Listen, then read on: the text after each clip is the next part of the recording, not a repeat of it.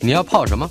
要泡茶、泡咖啡，可不要泡沫经济；要泡泡糖、泡泡澡，可不要梦想成泡影；要泡菜、泡饭、泡妞、泡书本，就不要政治人物跟咱们穷泡蘑菇。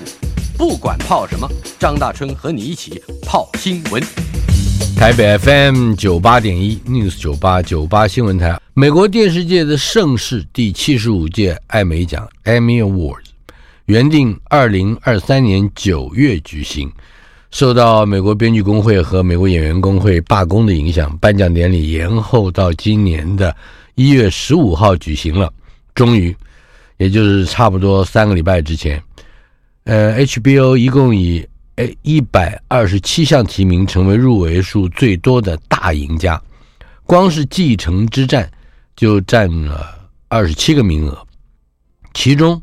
剧中三位男演员还同时入围最佳剧情类影集的男主角，Netflix 则是排名第二，一共入围了一百零三项。结果，《继承之战》（Succession） 和《大熊餐厅》（The Bear） 分别赢得最佳剧情类影集和最佳喜剧类影集等六项大奖，成为今年的大赢家。Netflix 影集《怒呛人生》，也就是 Beef。呃，则是拿下了包括最佳迷你影集和电影迷你影集以及电影最佳男女主角的的等等的五项大奖。今天我们的节目单元名称是“影剧特工队”，依然是 Facebook 粉丝专业译文笔记 Doctor Strange Note 的版主夜郎为我们来探讨这么样一个话题。呃，美国 Pick TV 大结局。全剧终了啊！同场加映串流大战大结局，我们来理解一下。呃，这整个的可以说是一个非常重要的现象。呃，但是这要要从一个术语吗？或者一个一个流行语来说起，那就是 TV Pick Pick TV。诶，为什么今天会讲 Pick TV 呢？其实就是我们刚刚提到说艾美奖颁奖典礼以后，诶。好多的媒体在分析的时候，突然提到了一个事情，说这个。我们刚刚见证了一个时代的结束，是什么时代呢？嗯、就是所谓的 Pick TV 的时代，已经正式结束了。嗯、然后他们用艾美奖当成证据。那后面我们会提到这些分析，但我我觉得我们可能得先解释一下什么是 Pick TV。嗯，因为 Pick TV 其实是我们你我他，我们每个人其实都处在这个时代，共同经历的这个重大事件，所以大家可能在这一刻可能需要认识一下这个名词哦。是。Pick TV 其实是美国电视剧一个已经持续了十几年的现象哦，就是大概从两千零几年的时候，美国的电视剧的产量突然间快速的增加，从一年大概比如说不到，本来其实美国电视剧一年不到两百个电视剧首播，到二零零二年的时候，那个时候一年其实大概才一百八十二部新的电视剧，一年没错，因呃你是说的是。长的首播，当年首播的，OK，就用首播来说，首播来算的话，新的电视剧一年大概一百八十二个，到去年为止，到去年或前年，其实这个数字已经接近五六百。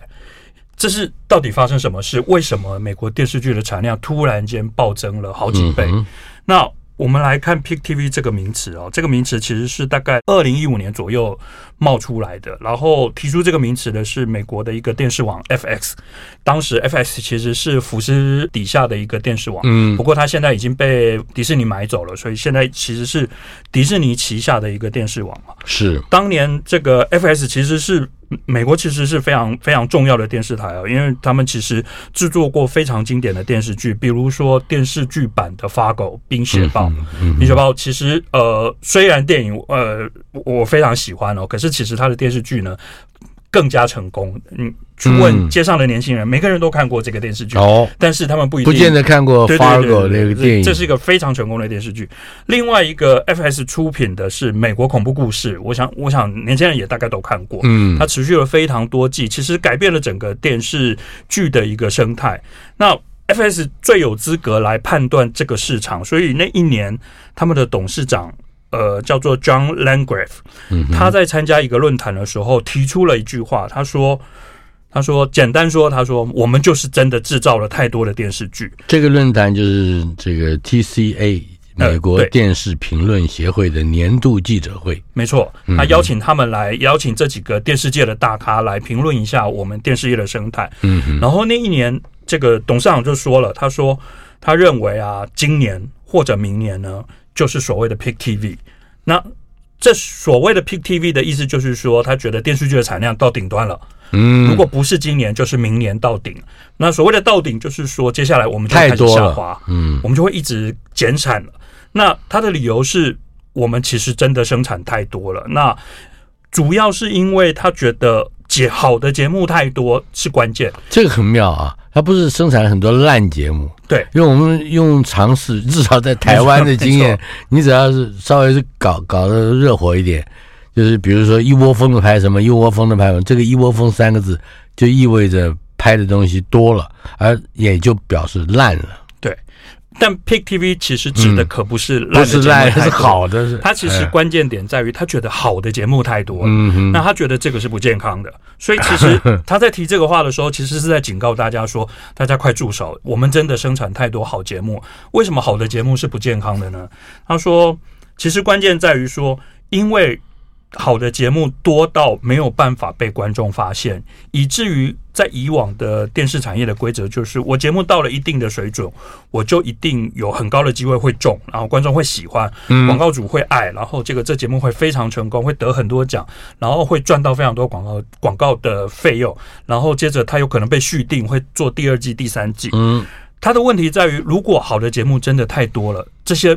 就不必然会发生，然后我们就会因此让很多好节目不会被发现，然后它会被埋没。所以他觉得 Peak TV 其实是一个泡沫化的现象，就是马上要泡沫化。Peak 应该是高峰的意思。我还记得，每一次我看到这个字眼的时候，就会想起来那个 Twin Peak 哦，双峰，双峰是不是？没错，而且那也是一部非常有异类特色的这种另类特色的。是。双峰其实也被认为是美国电视史的一个转折点，就是在双峰之前，其实电视台不会投资这么高水准，然后给成年人观众的电视剧，它其实是一个重要的转折。那我们后来在二十一世纪初，就是两千零几年看到的这个 PTV，其实有一点点类似双峰，就是电视台突然间花了好多钱做这么高水准。最近这这个在大陆火红火红的《繁花》。王家卫是是电影导演，用拍电影的手段跟主张去拍了电视剧，感觉上 David Lynch 拍当年拍《双峰》也是用这样子的经历跟视野去看电视剧的。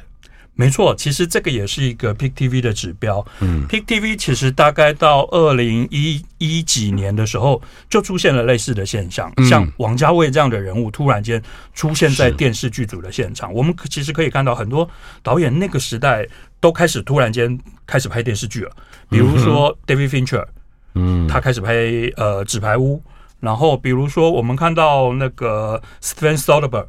他也开始拍电视剧，嗯，大概是这个时间点，就是跟 PTV 其实是重叠的。嗯嗯。不过我们再回头啊，从这个呃电视评论协会的年度记者会上，John Landgraf 在他的这个所谓的预言吧，是吧？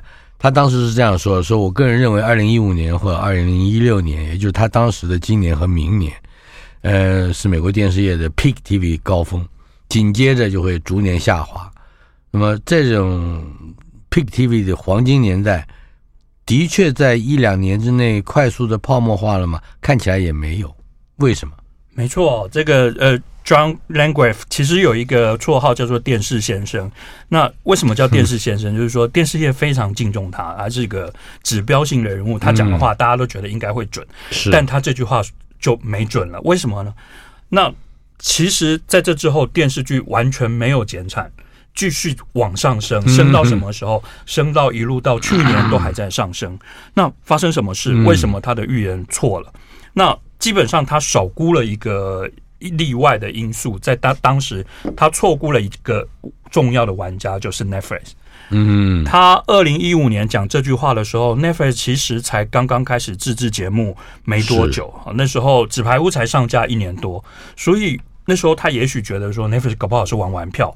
他没有料到的是，Netflix 一点都不是玩票，Netflix 疯狂的玩，投入了巨额的资金以后，接着其他所有想要跟 Netflix 较量的人也开始做一样的事，于是电视剧的投资开始暴增，然后接下来在美国电视剧的产量就变成两倍、三倍、四倍，一路到我们去年看到泡泡就越吹越大。没错，最妙的就是他这个话正好反过来了。没错，而且吹的大到你说如果五六百个。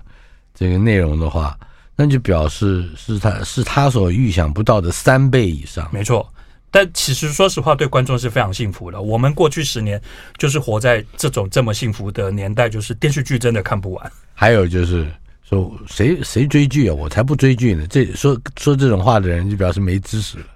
真的，电视剧现在的其实很多都比电影更好看、更重要。嗯、好吧，那么如果是这样说的话。这个 Netflix 不是第一个，呃，应该说它是第一个，但是它不是唯一的一个。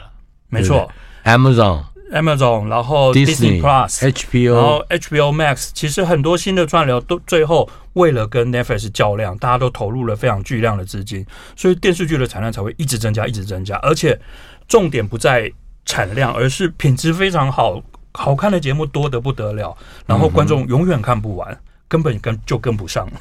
但是，我们就把它想象成我们熟悉的股市好了。即使不玩股票的人也知道，熊市完了就是牛市，牛市完了就是熊市，不会说牛市完了还是牛市，牛市完了还是牛，牛市不会完，没有这回事。确实哦，这三年哦，我们每个人，大家看到业界其实都在都在讨论说，哎呀，今年到顶了吧？今年到顶了吧？那为什么呢？其实大家都知道说，呃，那样的投资的膨胀呢，总有一天会结束。然后它其实并不会带来相对的收益，就是其实过分的投资内容并没有真的替大家赚到钱。那果然，大概一年多前，华尔街发现了这件事，然后这些美国的媒体集团的股东发现了这些事，嗯于是开始施压，然后开始希望他们能够更有理性的投资。他们的内容，那，这个我就不懂了。既然大家投资是好的片子，为什么要节制这个投资？因为赚不到钱了。比如说，其实去这两年，大家都就发现了说，包含了 Disney Plus，包包含了 HBO Max，它现在已经改名叫做呃呃 Max。然后，嗯，这些串流其实最终没有任何人已经开始赚钱，所有人投进去的。都是血本无归，只有一个人赚到从串流市场赚到钱，那那个人就是 Netflix。那其他人因为进到市场的时间太晚，然后为了想办法弥补我们错过的时间，他们必须要想办法填补这些内容的资料库，所以他们投了非常多的节目，而这些节目其实都还没有达到呃那个经济规模，让他们可以从会员的会费收入里头赚到钱。是，所以。大家可都在预测说什么时候开始踩刹车？那大概一年多前，其实已经有一个踩刹车的现象哦，尤其是华纳，华纳在当时呃被并购之后，被 Discovery 合并之后呢，他们其实就开始缩减了内容的投资。不过，我觉得最明显的指标应该是去年，因为什么？去年有两场罢工。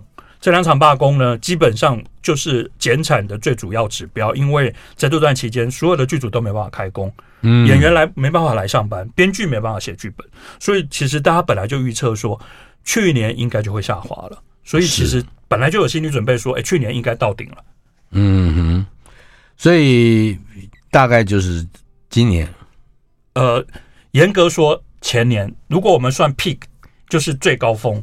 前年是最高峰了，因为去年那就是说今年已经看到明显的下滑。我们已经从今年初，我们终于得到了数据。那当然，其实呃，每一个研究机构的统计方式有一点不太一样，所以我们看到的数据其实多多少少有一点数字不太一样。但是它的大方向完全是一致的，就是去年美国电视剧很明显的。剧烈的减产了，比如说，呃，我拿一个研究机构叫做 Ampere，Ampere 的统计啊，他说，二零零三年美国首播的戏剧类节目，呃。降到了四百八十一部，那这个是从什么 peak 降下来的？前年是前年是六百六十三，六百六十三，六百六十三降到四百八十一，这是非常剧烈，等于在一年多内少了一百多部的电视剧。嗯，然后甚至他也提醒说，这个甚至比 COVID-19 当年就是二零二零年的数量还要少。为什么他要提二零二零年？因为二零二零年 COVID nineteen 很多国家都封城，所以没办法拍，是没办法产出。所以那一年照理说数量应该也是少的。可是呢，我们看到统统计数量，去年比二零二零年还少。所以很明显的，Pick TV 真的结束了。是。好，那么还有一个 Luminate 是不是？它也有一个统计。呃，Luminate 其实主主要是统，他统计了非常多类别，他不是只有统计呃电视剧。那，其实他统计所有的电视，美国所有的电视节目啊。嗯。他说，二零二三年基本上比前一年少了四百八十个节目，然后而且这也是近年来，就是美国近年来。年度的电视节目最低的哈，总共只有一千七百八十四个，然后它也很明显的，它也比 COVID-19 的第一年，就是二零零年来的少非常多。然后有趣的事情是他发现说，哎，喜剧类是重灾区，喜剧类的减产最多。哎，这个很有趣，为什么？呃，待会儿其实我们会提到 Netflix，Netflix 其实在这个这个事情上帮帮了一个。大忙哦，就是 Netflix 其实呃，大家剧烈的减少了他们对喜剧的投资。不过这个我们待会儿会提到。那另外一个，我正好是在这两年才开始看 stand up comedian 的那个秀。呃，这这两年我还觉得很挺热闹的。没错，好，那地狱秀越地狱的梗越来越多。没错，呃，这个其实跟 Netflix 非常有关系哦。那在 Netflix 进到市场之前呢，呃。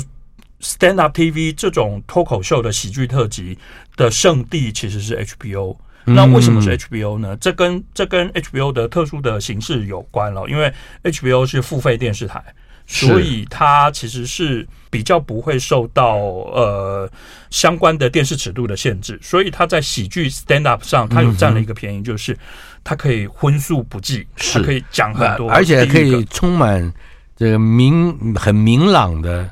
呃，光明坦荡的歧视，没错，是不是？所以对于黑人啊，对于其这个残障，甚至没错，对于宗教的的这这都都有。所以 HBO 其实呃多年来其实投资了非常多的 stand up，他把它变成了一个很特别的类型，嗯、而且只有他家掌握，他家掌握了最大的优势，是但是。Netflix 因此其实有很长一段时间，其实 Netflix 把 HBO 的这个业务当成一个重要的指标。嗯、我要想办法从你那里把你的观众拉过来。所以 Netflix 其实有一段时间投资了非常大量的喜剧特辑啊。哎，我顺便再把你的即将进入的艾美奖的话题再扯稍稍远一点，因为我实在忍不住了啊。哎，既然这个。嗯，Pick TV 哈，嗯，TV 这个 Pick 已经明显的出现了，那会不会对于原先投资一些很难得的好节目，或者是起码对台湾来讲有机会成为好节目的节目，会有有比较不好的影响？我举个例子，我最近看了一个剧啊，叫做《Brother 孙》，孙氏兄弟。一上场出来的男演员把我吓一跳，寇世勋，我我不知道他什么时候还会出现在这个美国人制作的英语，主要是英语发音的这个节目里面。但是很明显的，第一集第一个镜头在陶朱影园拍，而且出现了寇世勋，呃，而且描述不断的在讲说台湾的黑社会如何如何，我觉得哎这。看起来好像也针对个别亚洲市场，Netflix 有一点有一点特殊之处。确实啊，这个这个节目其实很关键哦。那当然，我觉得我们呃，尤其是连续刚好前阵子迪士尼其实也出了一个类似的节目，而且同样都有杨紫琼演。对，杨紫琼是女主角。那这两个节目的特别的地方在于，它的故事背景都包含了台湾的元素。那这个事情其实很了不起，是为什么？因为你不得不说，这两个串流服务都无法进到中国市场，所以相对来说，他选择讲台湾的故事的时候，他知道他的受众是受限的，所以这个其实是非常难能可贵。但我也不得不说，有一点小紧张，因为您刚刚担担心的就是说，未来这样的投资会不会变少？大概没有，大概不会再有了。正好昨天晚上。上，我看到杨紫琼 在他的脸书上发了一个现实动态，他在呼吁什么呢？他说：“拜托大家赶快上去看，然后如果你已经看完了，拜托你再看第二次，然后你要赶快介绍朋友看，能够多看几次就多看几次。如果大家还希望看到第二季的话，那我想他讲这话有一点太明显哦，有一点危机了，正好在那个快要续订而的门槛上，所以他希望说大家再多看几几次呢，说不定就可以跨过去。”知名的演员，而且还刚得了那嗯这个奥斯卡奖，你你想想看，由他来出面来推这个剧，更可见危机四伏。对对真的真的啊，这 TVP 果然果然是出现了啊。至于艾美奖跟这有什么关系？这个 我们今天的主题哦。好啊，其实我们为什么我们会硬要把 Pick TV 跟艾美奖今年的艾美奖的颁奖典礼会扯在一起呢？其实我找到了非常多证据哈，比如说《纽约时报》其实在隔一两天就刊出了一个评论，他说基本上今年最大赢家是《继承之战》这件事呢，代表的其实就是一个时代性的结束哦。是他说呃，该剧的那个编剧呃 Jesse Armstrong。他在领奖的时候特别提到说：“哦，现在我们终于可以离开舞台了。”那当然这句话是开玩笑，但是说他们已经得奖得太多次，然后已经好几季都都拿了非常多奖。可是同时，他这句话其实也代表了，其实是告诉大家说，这些优质电视剧不断的被订购，然后不断的出现在大家眼前的时代，其实已经在快要结束了。那为什么呢？其实大家可以看到说。继承之战本身其实某种程度也是个时代的结束点的象征，因为这个节目呢，其实在订购的当时呢，并没有那么被看好。有什么证据呢？其实你光看他的卡司就知道了，嗯，他并没有给非常贵的卡司，是大部分是二线的演员。那为什么会这样？就是因为他知道这个企划有机会中的几率并没有很高，然后而且他一开始的企划其实包装成家庭剧。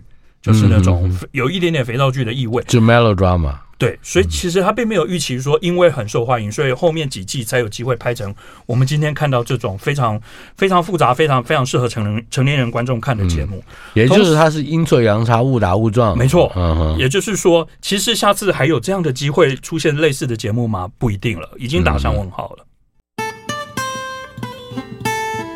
台北 FM 九八点一 News 九八九八新闻台影剧特工队单元访问的是叶郎，呃，美国的 Pick TV 大结局，呃，也就是串流大战的大结局了。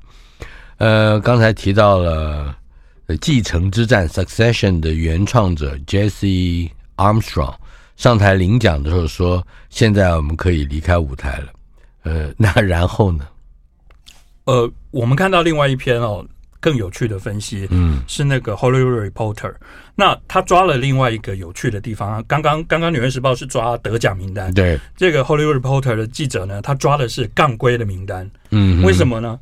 因为今年其实有另外一个历史性的时刻是，呃呃，MC 有一个非常有名的电视剧叫做《绝命毒师》（Breaking Bad），嗯，这个是被认为是过去二十年最好的电视剧。是，然后他后来衍生了一个律师剧叫做《Better Call Saul》，没错，我也非常喜欢这两个剧都很棒。没错，所有人都觉得。Better Call Saul 完全有达到 Breaking Bad 的水准，对，然后他照理说应该要有同样的影响力，当然观众很喜欢，然后非常受欢迎，这件事确实。但有趣的事情是，今年是他们最后一季报名呃艾美奖，一样全部摃龟，摃龟，也就是说历年来总共这个节目五十三项入围，一个奖项都没有拿到，那很奇怪，连演员都没有。有趣的是，我怎么分析这五十三项为什么共估这件事会跟 Pick TV 有关呢？嗯，我们回想一下，我们刚刚讲到 Pick TV 其实代表的是说，好的节目做太多了，所以好的节目没办法被发现，所以其实他没有办法得奖这件事，其实有一点就代表的是同样的道理。那这个这个记者其实他分析了一件事，他说各位可以观察这几年的艾美奖的入围名单哦，嗯，大家会发现说。他越来越集中在两三个节目上，就是都会有两三个节目呢拿特别多的入围。他说背后一个可能的原因是，连这些艾美奖的评审，这些投有投票权的委员啊，嗯，他都看不完，所以呢，他只能投给他有看完的节目。所以他说，你看以前艾美奖其实是相反的。他说更早之前，艾美奖都会被批评说是橡皮图章，就是比如说好的电视剧啊，第一季拿奖，第二季拿奖，第三季拿奖，每一季都拿奖。可是他说现在不一样，为什么？因为好的电视剧太多了，不像以前那样，就是一年就是一两个好的电视剧。所以呢。这些电视剧只要在第二季或第三季呢，稍微有一点水准下滑，它就永远拜拜了，就不会被。不会只要被人讨论过那么一次两次，就完了，它的机会就消失了。对，所以这是哇，这是非常就更严苛，是不是？没错，所以它也代表的是真的，现在的电视好的电视剧多到你真的再好，你也很难浮出水面了。嗯，所以这是第二个现象，是我们从今年的入围名单看到的第第二个现象。是那。第三个更有趣的现象是一个文化评论员哦，他其实是一个作家，叫做 Peter Biskind。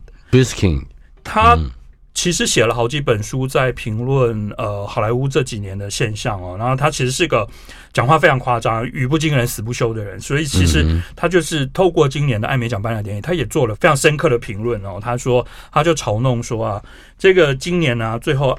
最后呢，颁给了这几个大奖的得主哦，包含《继承之战》啊，包含 Netflix 的 Beef 呃 Beef。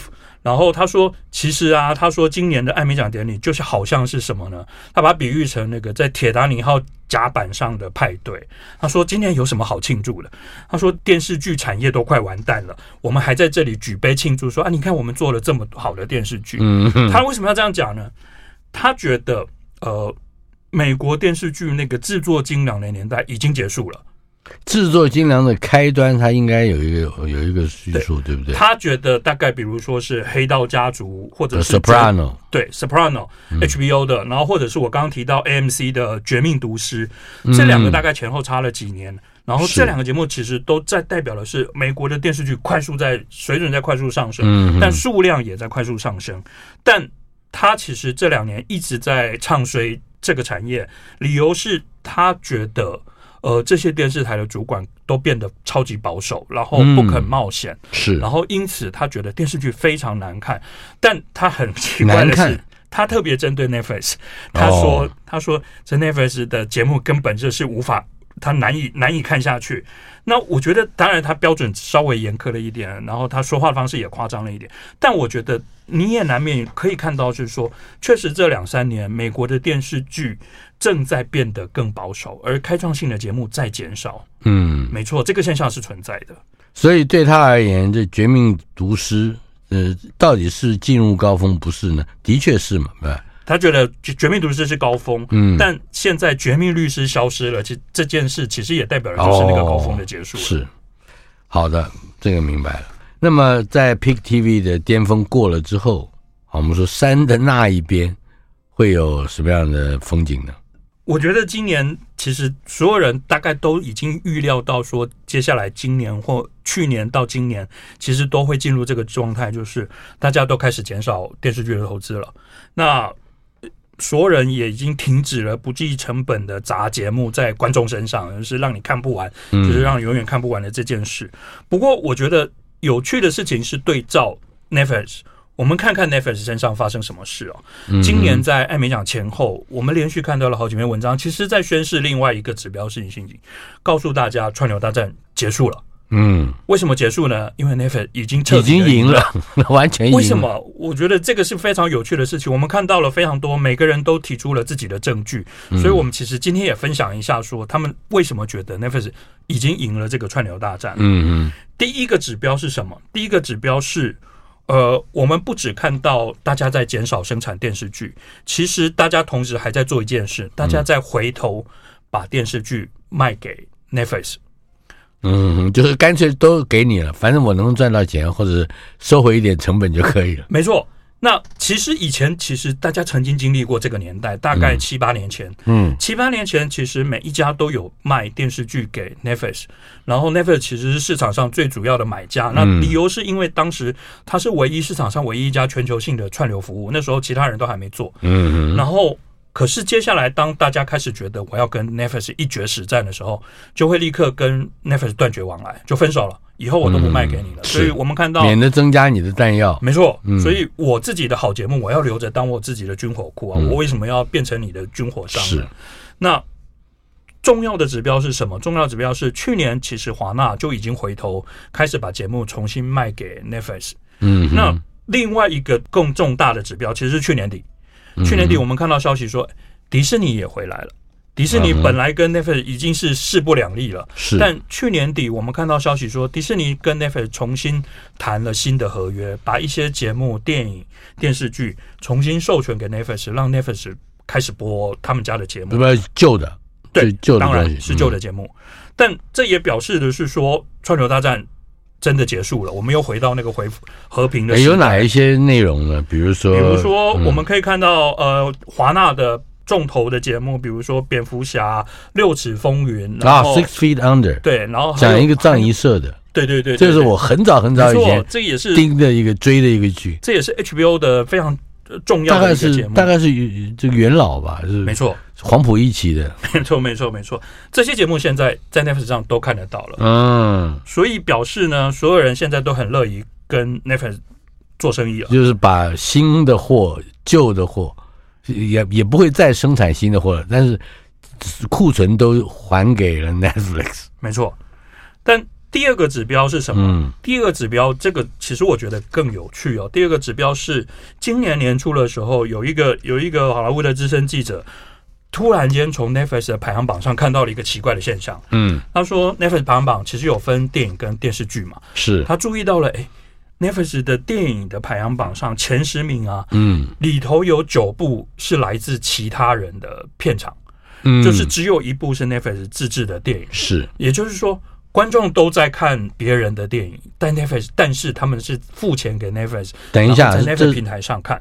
这是爽片，他看的都是一些爽片，还是一些经典的老片？呃，可能都有吧。我我我没有特别注意那个名单，但我相信都有。嗯、然后这九部里头呢，有四部就是来自去年开始到货给那个 Netflix 的华纳，哦、所以比如说，我相信可能比如说是他们 DC 的那些电影啊，《正义联盟》啊，《蝙蝠侠》这些电影，可能很容易就会进到排行榜上。嗯、那这个代表了什么？这个代表了不只是说我们刚刚提到第一个现象是大家重新。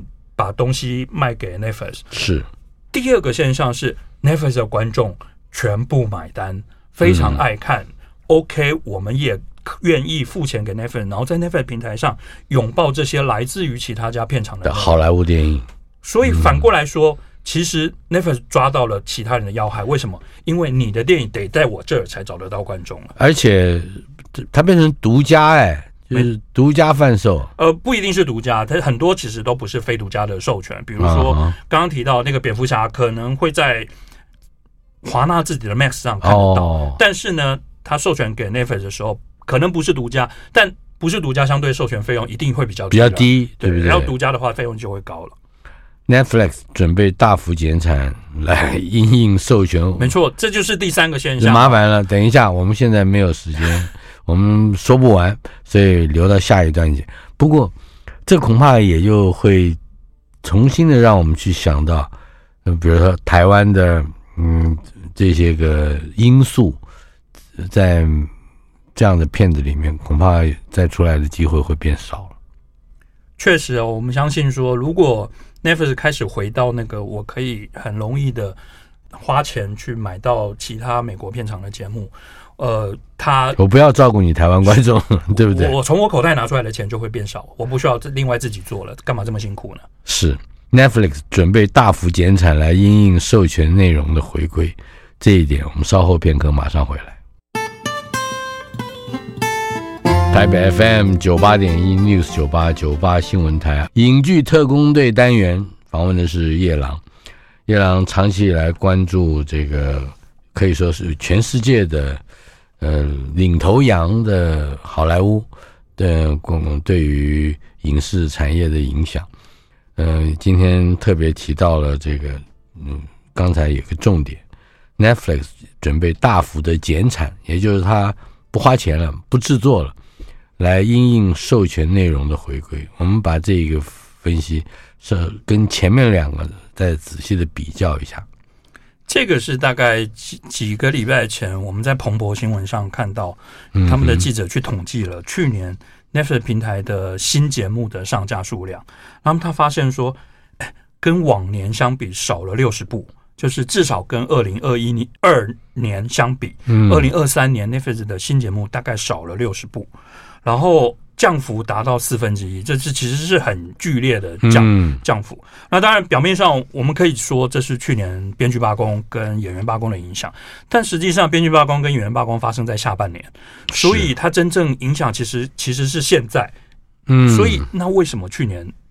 会少这么多，所以他们在推测说，其实 Netflix 其实是在有计划性的减产。那理由可能是他们觉得我快要赢了，我不需要花这么多钱，自己这么辛苦的做这么多节目。还有就是它有更、嗯、便宜的片源了，没错。那正好，我们其实刚刚其实呃，大壮老师也提到喜剧脱口秀，其实他们就有发现说，脱口秀是一个最明显的例子哦。Netflix 以前就干过这样的事情。嗯、我们刚刚提到说，Netflix 其实有连续好几年投入了非常多的费用去制作脱口秀，但。有趣的事情是，大家这两年发现 Netflix 的脱口秀的数量在快速的减少。为什么？因为他发现他赢了，他已经获得了脱口秀粉丝的喜爱。嗯，这些人基本上都定了，因此我不用对你那么好了。所以他不再需要跟全世界证明说我是脱口秀的第一品牌。嗯，因为你已经觉得已经是了，所以你已经定了，你已经刷卡了，而且你刷卡之后，你通常会忘记，你会忘记说我要取消订阅。嗯，所以他就会。基本上这两年，它其实整个喜剧特辑的数产量其实已经在下滑当中。那类似的事情，我们在今年也许就会开在其他的类别看到，因为他知道说，我不用对你那么好，你还是会继续看，因为你已经看得到其他更多你喜爱的节目都回来了。还有一点，我觉得是正好接着你所说的，也就是大部分的观众在，尤其是 Netflix 所掌握的这些观众，呃，前面你曾经说过他们。呃，很高兴的回归这个这个平好莱坞的电影平台，但是另外一方面，他们这些观众也多多少少有一种消费习惯，就是囤积狂啊，就是哦，这个也要，那个也要，一套一套的就反正已经刷了卡了买了，后来都忘记要看了也无所谓。这个这个很可能是嗯整个串流平台所面对的一个长期而且集体的心理症状。确实，我们呃，在过去几年两三年，尤其这两三年，因为焦虑，然后定了非常多，嗯，然后而且呃，大春老师一定跟我一样，就会加入我的最爱，把每个节目都加进清单，加进清单，最后全部都没有看，因为觉得加进清单他跑不掉了。对，反正就在那儿了。但确实这半年消费者警觉了，第一是有些节目偶尔就会不见了，第二个事情是我觉得大家口袋都紧了，哦，没有办法订这么多，所以其实也陆续在取消，嗯、但。大家取消的时候会做取舍，大家会觉得谁的片子多，我就留这个。所以最后证明的是，消费者其实最后选择留了 Netflix。那比较妙的事情是，这个局势呢，简直就是时光倒流到十年前。为什么是十年前？等一下，你说是时光倒流，是说山后面的风景？没错，原来跟山前差不多。呃，跟十年前差不多。十年前的山前，为什么？十年前，呃。是二零一三一四年是。的那个时代，那时候 Netflix 才刚刚开始推纸牌屋，嗯，除了纸牌屋以外，Netflix 平台上所有的节目都是别人的，都是他花钱买来的，所以观众其实订了 Netflix，其实，在 Netflix 上很多时大部分的时间是在消费别人的节目，而不是 Netflix 的节目。嗯，今年看起来，观众可能会变成这个这副德性，就是。我订了 Netflix，但我看了非常多不是 Netflix 的节目，是，所以其实某种程度我们回到了十年前的那个 Netflix 的状态，嗯嗯，然后再来就是因应的是独家内容的时代也消失了。为什么？这两三年我们都在享受独家内容，为什么？我去订了 Disney Plus，我就享受到只有在 Disney Plus 才看得到的节目。可是这样的时代结束了。因为 Disney Plus 发现他可能没有办法养活自己，于是他开始把试着把节目授权给别人，或者是去卖 DVD。嗯，于是你开始不用非要订 Disney Plus 不可，而因此你可以在比如说 Netflix 上偶尔会看到来自迪士尼的节目。所以，呃，你回头卖版权去给 Netflix 这件事，为什么他非得这样做不可？其实，呃，正好我们看到一个很有趣的分析哦，他在讲说。因为不赚钱了，那其中一个关键的指标是什么？迪士尼的上一任的执行长大概一年多两年前被董事会无预警的撤换，嗯，然后当时其实非常重要的理由就是串流赔太多钱了。因为串流赔太多的钱，你有可能因此丢掉工作，所以大家就会开始想：不行，我以后不能这样做。嗯，所以他们会试着，那我只好从 Netflix 那里赚到一点钱吧，来贴补家用。嗯、所以 是大家开始呃，独家内容都不再强调了，我通通都可以。如果 Netflix 愿意买，我通通可都可以卖给你。嗯，不过最有趣的现象是什么？我觉得这是大概是这几个月，我觉得我看到最有趣的分析哦。嗯，其中有一个分析师在讲说。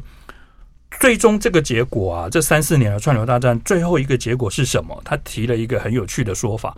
他说啊，Netflix 的排行榜，我们刚刚提到，它有一个电影的排行榜，有一个电视剧的排行榜。对，这个每周发布前十名的排行榜，他说这个排行榜已经变成了全好莱坞最贵的地段。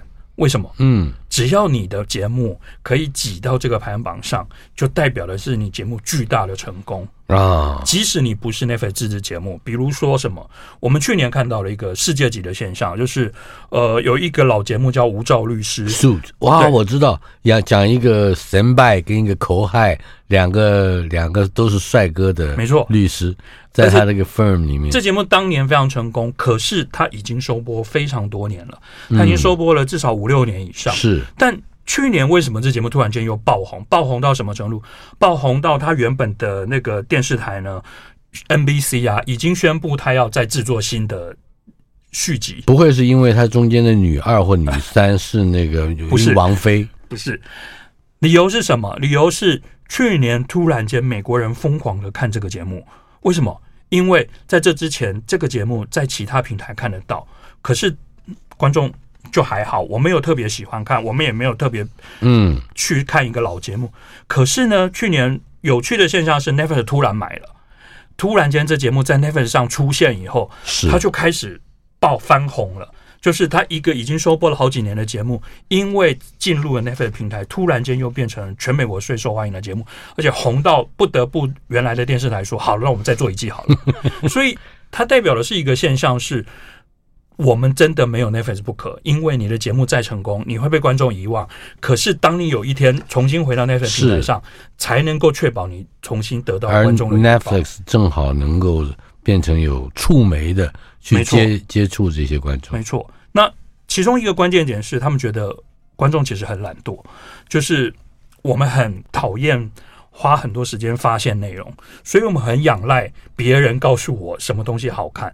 那 Netflix 的排行榜某种程度在扮演这个角色。我们点进去看的时候，看到哎，那节目好多人看，那我们就会觉得、嗯、OK，没关系，那我们来看看。然后于是那个节目好多年前我看过一点啊，没看完。没错，对，这个这种人也有，所以他才有机会在收播好几年以后，突然间又翻红了。嗯，这也显示说他已经变成了接近。所有的内容，你要为了靠近观众，你无法跳过的一个平台。是，呃，那么我们最后一个问题，Netflix 自己的内容会变成什么样的状况？其实，呃，大壮老师刚刚已经反复问过很多次，其实我们都已经大概知道、猜得到这个结果哦。我们预测说，它的自制节目数量。肯定会降低，嗯哼，然后节目的品质应该也会跟着下滑。虽然 Netflix 一定会跟你说不会不会，比如说他们的那个呃，他们的执行长前两天正好在财报的时候就会跟大家拍胸脯保证说没有，我们绝对不会改变内容策略。但实际上不可能，为什么？嗯，因为他已经赢了，他不需要花这么多力气。而当他不需要花这么多力气，talk show 的时候就是讲错，就是这个。而且当他不需要花这么多力气的时候，品质会自然而然的降低，因为。当他减少了力气，大家不会这么辛苦，不会这么孤注一掷，觉得说如果我这次不成功，我可能永远都不会有机会做下一个节目。大家可能不会有这个压力了。嗯，所以某种程度我们可以预测的是，节目品质会下降。而另外一个最重要的关键哦，刚好这两天发生的事情，Netflix 底下有一个电影的制片部门叫做 Netflix Films，它的主席叫做 Scott Stuber，Stuber。Stuber 这两天宣布了他要下台了，这个消息其实是很重要的消息，因为他是 Netflix 在过去七八年来电影的制作品质从非常难看到进入 OK，有些片子还不错，然后有些片子其实很受欢迎的状态。他是关键人物，他拯救了 Netflix 电影，可是他为什么突然间决定我不干了？我要请辞，然后他要开自己的制作公司。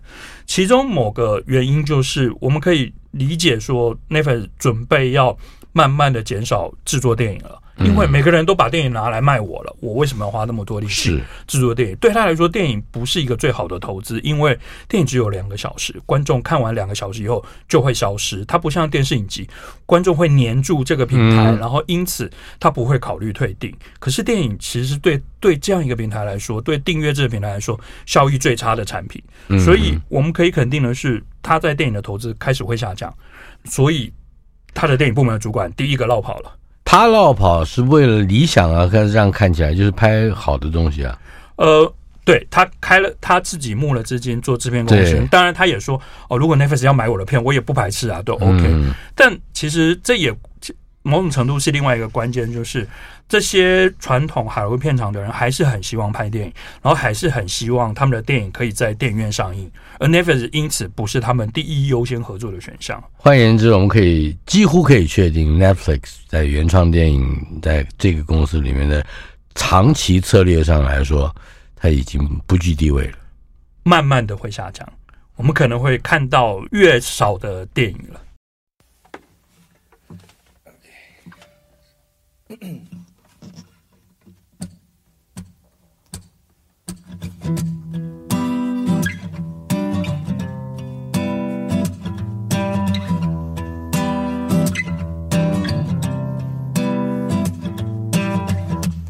Sometimes I feel the fear of uncertainty stinging clear, and I can't help but ask myself how much I let the fear take the wheel and steer. It's driven me before, and it seems to have a vague, haunting mass appeal. But lately, I'm beginning to find that I